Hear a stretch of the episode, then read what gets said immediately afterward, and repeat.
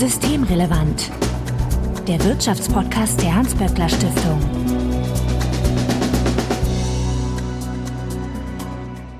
Heute ist Dienstag, der 11. Juli 2023. Willkommen zur 152. Ausgabe von Systemrelevant. Sebastian Nolin, ich grüße dich. Hallo Marco. Du bist der Direktor des Instituts für Makroökonomie und Konjunkturforschung, bekannt als IMK bei der Hans-Böckler-Stiftung. Und wenn ihr uns äh, erreichen möchtet, um Ideen, Fragen oder Unmut kundzutun, dann könnt ihr uns beispielsweise auf Twitter antickern, at böckler-de oder auch per E-Mail an systemrelevant.böckler.de. Also Hinweise, Korrekturen und Anregungen bitte einfach einsenden. Und wir freuen uns natürlich, wenn ihr uns in einem Podcatcher eurer Wahl abonniert. Wenn ihr Twitter nutzt, findet ihr Sebastian dort als @estulin wie Sebastian Dulin. Mein Name ist Marco Herak und wir wollen uns heute über die Arbeits- und Lohnstückkosten 2022 unterhalten. Die unterlagen, Sebastian gelinde gesagt, ein paar Einflüssen vielleicht auch Sondereinflüssen oder nicht unbedingt gewohnten Einflüssen. Vorweg aber vielleicht die Frage, wie definieren sich denn überhaupt Arbeitskosten und was sind Lohnstückkosten? Na, Arbeitskosten ist jetzt ganz grob gesagt, ich gehe jetzt mal nicht in die technischen Details rein, was die Unternehmen zahlen müssen für eine Stunde Arbeit, die sie bekommen. Da sind im Prinzip ja einmal die Lohnzahlungen dabei, aber dann müssen die ja auch Lohnnebenkosten bezahlen. Und äh, wenn man sich das anguckt, das sind dann die Arbeitskosten. Also auch das Umfeld, sowas wie Büro und so ein Kram, ist dann auch dabei? Nee, das, das ist nicht da drin. Das sind ah, das ja. ist ja Kapitalkosten, sondern einfach wirklich nur das, was man jetzt entweder dem, dem Beschäftigten, der Beschäftigten überweisen muss oder was man in die Sozialversicherung okay. überweisen muss. Weil sonst, äh, ich meine, wo hört es denn auf? Wenn du sagst, das Büro gehört dazu, dann gehört eigentlich, gehört dann auch die, die Maschine bei dem Industriearbeiter dazu, dass das dann schnell keinen Sinn mehr macht, von Arbeitskosten zu reden ne, wenn ich das einfach alles da reinrechnen würde. Also es ja. ist tatsächlich das, was eine Stunde Arbeit kostet. Und jetzt habe ich schon vorweggenommen, also Arbeitskosten werden üblicherweise in Stunden oder pro Kopf gerechnet. Wir, wir gucken uns das pro Stunde an, weil pro Kopf, da spielen dann so Dinge eine Rolle, haben mehr Frauen gearbeitet und so weiter, hat die Werbsbeteiligung sich verschoben. Und wenn man es pro Stunde anguckt, dann hat man einen relativ guten Eindruck davon, was, was so Arbeit in, in welchem Land kostet. Ähm, das sind die Arbeitskosten und dann hast du nach den Lohnstückkosten gefragt. Lohnstückkosten sind jetzt die Arbeitskosten, grob gesagt, die man braucht, um ja eine Einheit von einem Produkt herzustellen die Arbeitskosten pro Stunde, das rechnet man in Euro aus, die Lohnstückkosten rechnet man relativ zu einem Punkt nach Vergangenheit aus, weil das einfach schwierig ist, wenn ich jetzt einen Porsche baue und das mit einem Peugeot vergleichen möchte, dann müsste ich das ja irgendwie bewerten und das, das, wenn das nicht tut, sondern dass man gucken möchte, wie viel ist es jetzt teurer geworden, so einen Porsche zu bauen, dann sagt man einfach, das ist jetzt um drei Prozent gestiegen oder sowas zum Vorjahr. Das sind halt die Arbeitskosten, die in, ja, in festen die Produktion von Gütern und Dienstleistungen eingehen. Also jetzt könnte man sagen, bei mir ist es ja noch einfach mit den Lohnstückkosten. Ich habe da die Podcasts, wenn die dann am Ende rauskommen, eindeutig definiert. Wie macht man das denn bei dir? Wirst du dann da per Studie berechnet? Naja, selbst da ist natürlich dann die Frage, sind die Studien gleich viel wert? Und bei deinen Podcasts ja auch, ist jetzt ein kurzer Systemrelevant, ist das genauso viel, wie wenn du einen ähm, etwas längeren Mikroökonomen-Podcast machst. Nee, ja, ähm, beides also, gleich wert. Beides gleich wert. Ich will jetzt nicht darüber reden, was dann die Minute von einem Podcast, warum die dann wertvoller ist als die von einem anderen. Gut, nee, Spaß beiseite. Man macht es eigentlich so, dass man sich anguckt, wie viel Löhne werden in der Gesamtwirtschaft gezahlt und dann wie viel Bruttoinlandsprodukt preisbereinigt ist damit hergestellt worden. Und damit ist dann quasi alles zusammengeworfen. Mhm. Also wir haben da, wir haben dann im Grunde die Lohnkostenentwicklung für die gleiche Produktion wie im, angenommen gleiche Produktion wie im letzten Jahr wäre das ungefähr. Okay, und ihr habt euch jetzt angeguckt, wie sich diese Kennzahlen im Jahr 22 entwickelt hat, richtig? Also wir haben regelmäßig, schon lange vor meiner Zeit, also bestimmt, wahrscheinlich geht das schon ein Jahrzehnt zurück oder sowas, einen sogenannten Arbeitskostenreport, der immer im Sommer erscheint.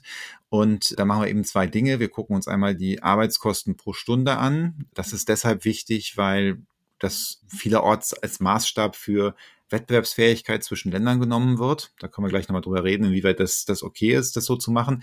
Und wir gucken uns diese Lohnstückkosten an, weil die einen Anhaltspunkt geben für den Inflationsdruck, den, der, der von den Löhnen ausgeht. Also wenn Lohnstückkosten sehr stark steigen, dann ist da ein Inflationsdruck da. Und außerdem gibt der auch so einen Anhaltspunkt für die relative Entwicklung von Wettbewerbsfähigkeit. Also wenn jetzt meinetwegen in Deutschland die Lohnstückkosten um 20 Prozent steigen und in Österreich stagnieren, dann äh, zeigt das an, dass, dass wir wahrscheinlich Wettbewerbsfähigkeit verloren haben, preisliche Wettbewerbsfähigkeit in dem Jahr.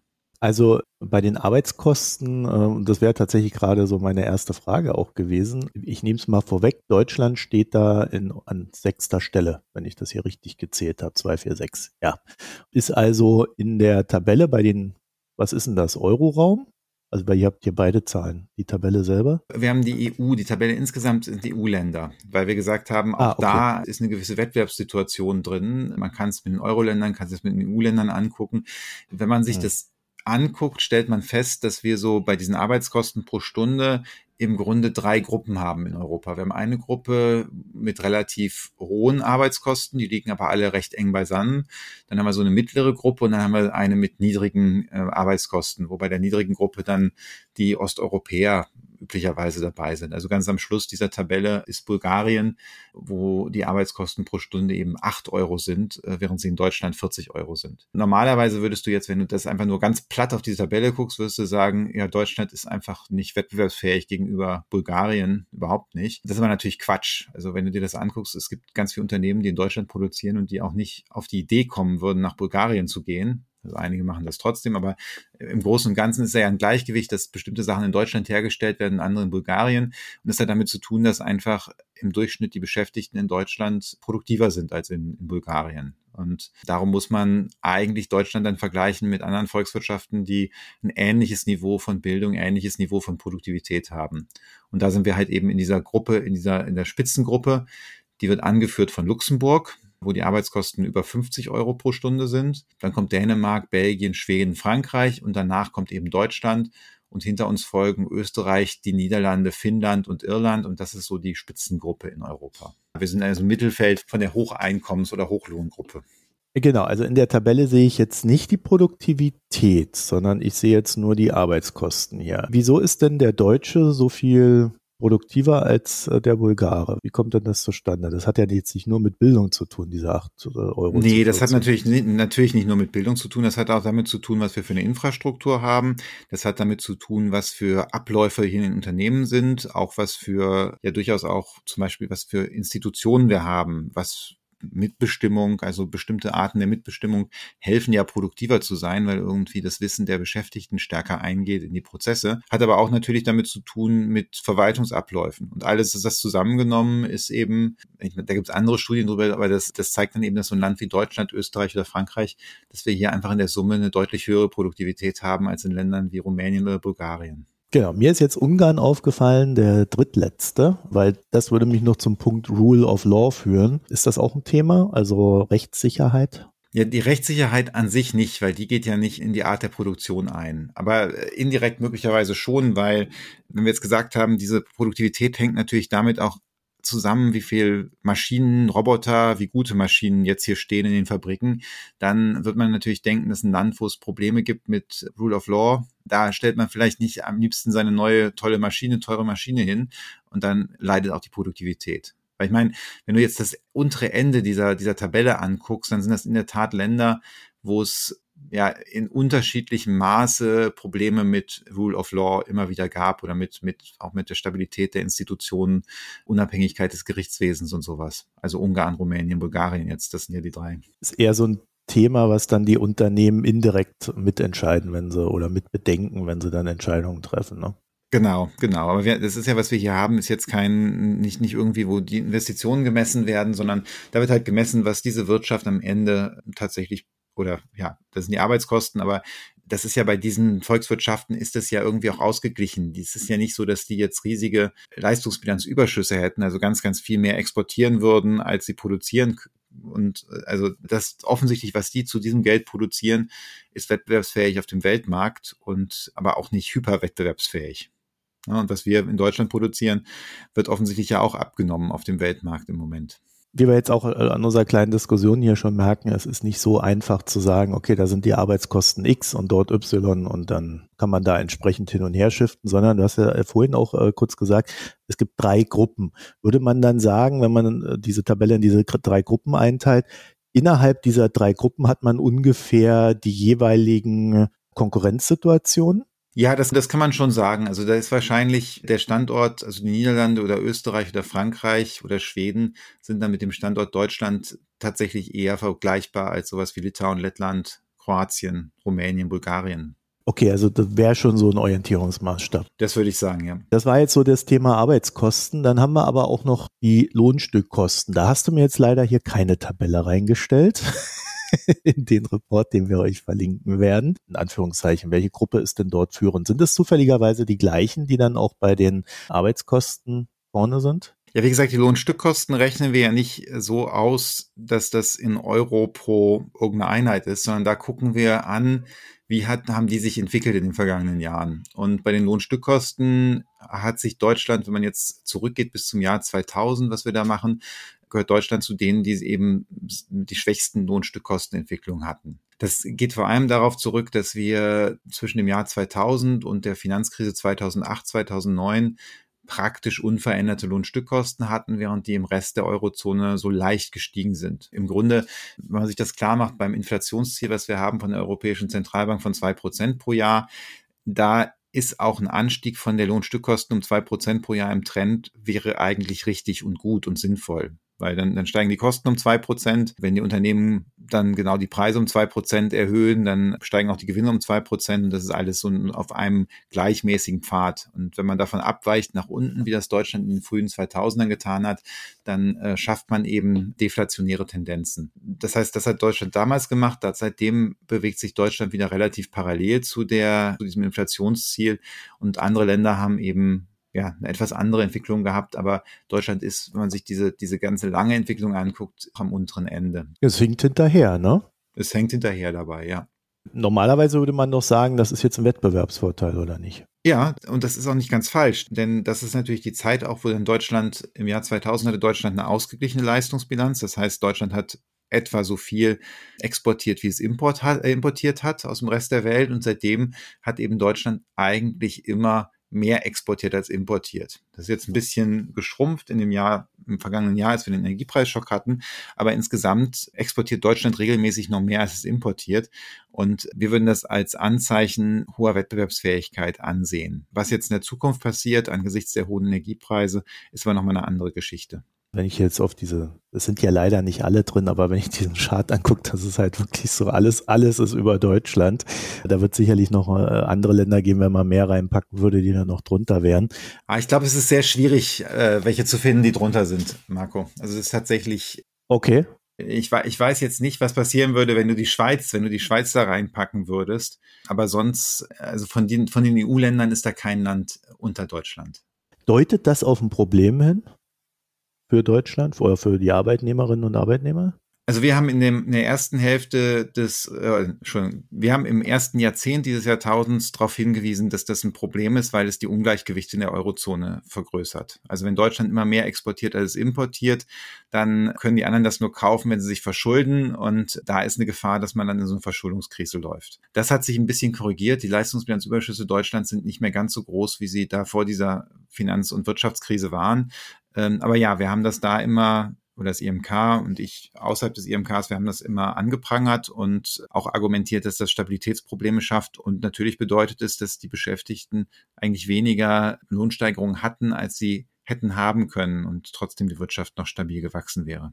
Jetzt hast du vorhin äh, kurz die Produktivität erwähnt. Ich habe in den letzten Monaten, eigentlich auch Jahren immer wieder gelesen, dass Deutschland ganz besonders schlecht in Sachen Produktivität ist und das am Ende hin raus auch ein Problem wird. Das kann man jetzt hier aber nicht nachvollziehen, dieses Thema. Ich glaube auch, dass es so nicht stimmt. Also die Industrieländer insgesamt haben das Problem, dass die Produktivität, also die, was, was produziert wird pro Arbeitsstunde, dass das in den letzten Jahren oder Jahrzehnten nicht mehr so stark gewachsen ist wie ja, meinetwegen nach dem Zweiten Weltkrieg oder in den 70er Jahren. Das ist aber kein deutsches Phänomen, sondern wenn man da tatsächlich auf diese, auf die, die Stunden guckt, ist das etwas, was wir in vielen Ländern haben. Das ist nicht toll. Also wenn wir ein stärkeres Produktivitätswachstum hätten, dann ähm, ging es uns besser. Wir wären entweder reicher, weil wir höhere Einkommen hätten, oder wir könnten beim gleichen Einkommen mehr Freizeit haben. Aber das ist jetzt kein spezifisch deutsches Problem, würde ich sagen. Weil so liest es sich zumindest immer, wenn ich in der Zeitung das lese, dass der Deutsche da äh, besonders viele Probleme verursacht. Was wissen wir denn jetzt über das Jahr 2022 und seine speziellen Einflüsse auf die Arbeits- und Lohnstückkosten? Also wir, wir haben ja das Thema Energie da drin. Wir haben sicherlich auch eine gewisse Arbeitsmarktentwicklung, die etwas schwieriger war. Ich habe da diese hohen Zahlen Kurzarbeiter, Arbeiterinnen im Kopf. Also gab es da äh, spezielle Auffälligkeiten? Ja, man muss natürlich jetzt sagen, dass wir die letzten drei Jahre eigentlich immer Auffälligkeiten hatten bei den Arbeitskosten, weil wir immer wirtschaftliche Auffälligkeiten hatten. Also wir haben ja im Jahr 2020 den Corona-Schock gehabt und dann hatten wir 2021 eine Erholung, aber wir hatten Probleme bei den Lieferketten. Jetzt 2022 hatten wir den Energiepreisschock und das wirkt alles in etwas unterschiedliche Richtungen. Also der erste Corona-Schock hat dazu geführt, dass da haben ja die Tarifverträge, die da verhandelt wurden, da waren sehr viel einfach Lohnstopps drin. Das heißt, die Löhne sind während Corona nicht besonders stark gestiegen. Gleichzeitig ist zunächst die Produktion eingebrochen. Wir erinnern uns, als die Lockdowns da waren, sind ja Millionen Menschen in die Kurzarbeit geschickt worden, sowohl bei Dienstleistungen als auch im verarbeitenden Gewerbe. Und wenn man jetzt die Lohnstückkosten zum Beispiel ausrechnet und die Löhne bleiben konstant und die Produktion fällt, aber die Leute werden nicht rausgeworfen, das eine steht im Zähler, das andere im Nenner von dem Bruch, dann springen die Lohnstückkosten nach oben. Ja, und äh, das hat sich danach wieder korrigiert. Und jetzt haben wir 2022 die Situation, dass einerseits die Löhne stärker gestiegen sind als in den Vorjahren. Da sind so Nachholeffekte nach Corona gewesen. Also wenn man da zwei Jahre lang die Löhne nicht richtig erhöht hat, da haben dann die Gewerkschaften gesagt, so Freunde, jetzt müssen wir doch mal nachlegen. Und äh, die Arbeitgeber waren eigentlich auch bereit, das zu tun. Und das zweite Problem war, dass die Wirtschaft natürlich doch dann wieder abgebremst wurde von diesem Energiepreisschock. Und wenn man das in der Summe sich anguckt, dann hatten wir 2022 so ein, so ein, so ein starkes äh, Arbeitskostenwachstum in Deutschland wie wirklich sehr, sehr lange nicht mehr. Da sind die Arbeitskosten um 6,4 Prozent äh, gestiegen insgesamt. Wobei da noch so ein Sonderfaktor jetzt drin war. Und das ist, dass wir im vergangenen Jahr ja den gesetzlichen Mindestlohn eingeführt haben, oder nicht eingeführt, sondern auf 12 Euro erhöht haben in Deutschland. Diese Erhöhung hat erstens dazu was beigetragen und hat auch dazu geführt, dass äh, im Dienstleistungsbereich, wo ja sehr viele Menschen zum Mindestlohn arbeiten, arbeiten, dass da die Arbeitskosten noch mal stärker gestiegen sind. Also die sind bei den Dienstleistern um 7,2 Prozent ähm, im letzten Jahr gestiegen und im verarbeitenden Gewerbe um 4,5 Prozent. Das ist dann aber politisch gewollt gewesen in dem Sinne, ne? Ja, sagen wir so, äh, eigentlich ist politisch gewollt gewesen, dass die mehr Geld verdienen, die Mindestlohnempfängerinnen und Empfänger. Aber natürlich geht das nicht, ohne dass die Arbeitskosten steigen. Also das ist, das ist in Kauf genommen worden, würde ich sagen. Das war jetzt kein politisches Ziel, dass die Kosten da steigen. Das Ziel war, dass die Einkommen steigen. Aber dann halt die Einkommen von dem einen sind immer die Kosten von dem anderen. Okay, aber das wusste man, ich meine, also jetzt aus ökonomischer Sicht wusste man schon, dass das eine dann zum anderen aufführen wird. Ne? Also das ist jetzt keine große Überraschung. Wenn du so rumfragst, dann es war absehbar, dass die Arbeitskosten im Dienstleistungsbereich deutlich stärker steigen würden als im verarbeitenden Gewerbe, wenn man den gesetzlichen Mindestlohn so erhöht, wie das passiert ist.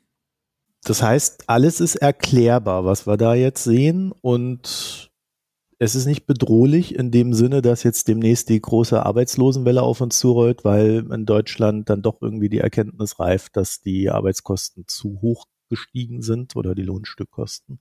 Naja, es ist ja nicht so, dass nur in Deutschland jetzt die Lohnstückkosten oder die Arbeitskosten oder beides gestiegen wäre, sondern ähm, es ist tatsächlich so, dass es ist jetzt in Deutschland ein bisschen stärker gestiegen als im Rest Europas, aber 6,4 Prozent in Deutschland, 5,4 Prozent in, in der EU insgesamt. Das ist nicht so ein riesiger Unterschied. Insbesondere weil Deutschland, wie du eben gesagt hast, ja auch lange Zeit hinterherhinkte hinter der Entwicklung woanders. Also da würde ich mir an der Stelle keine großen Sorgen machen.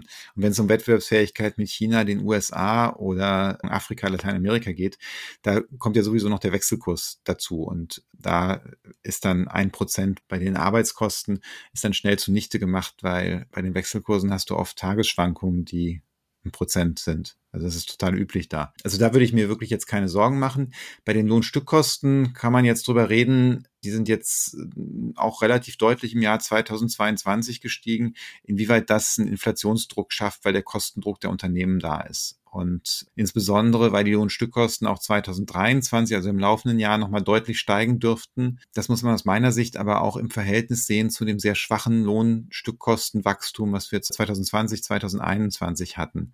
Mhm. Ähm, also wenn man das jetzt so über so einen Dreijahreszeitraum sieht, dann sind die Lohnstückkosten in der Eurozone und Deutschland um 2,3 beziehungsweise 2,5 Prozent gestiegen.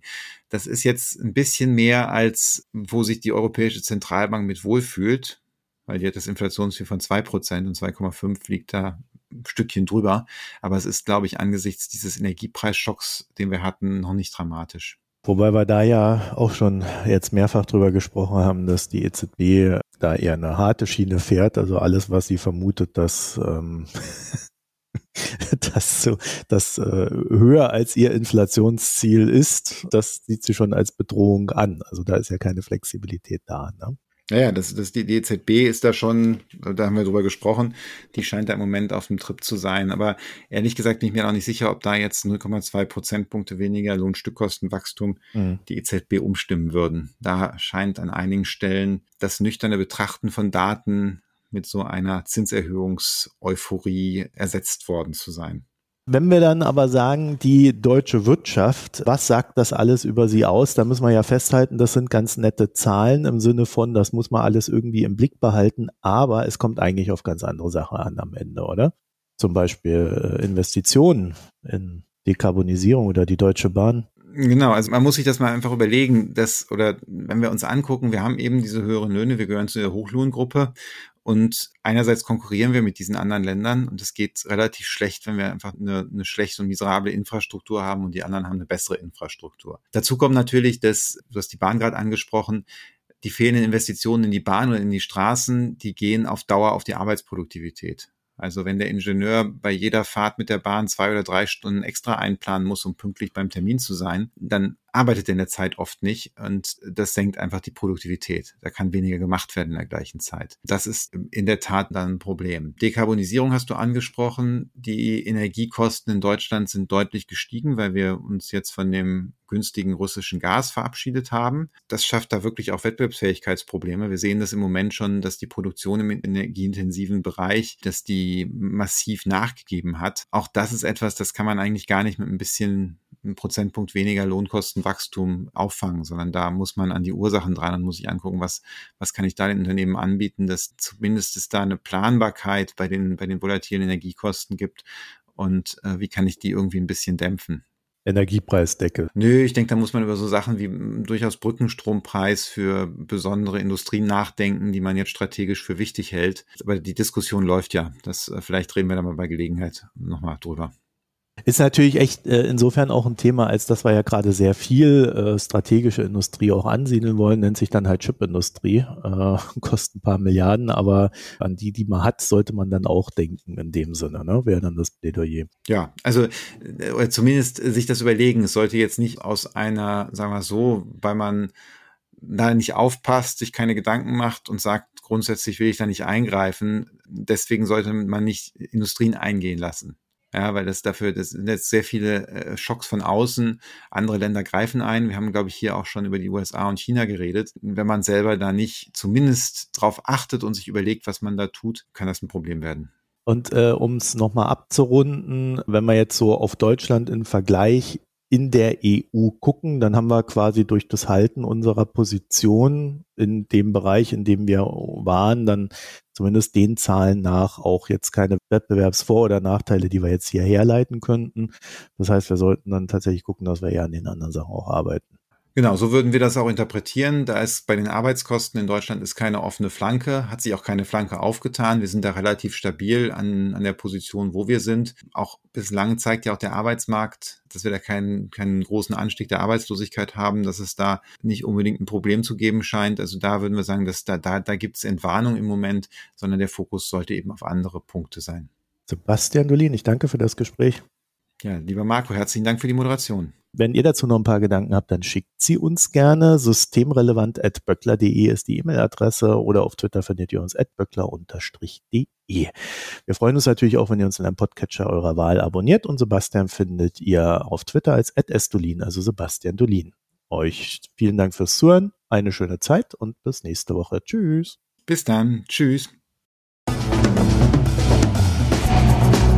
Das war Systemrelevant der Wirtschaftspodcast der Hans-Böckler Stiftung.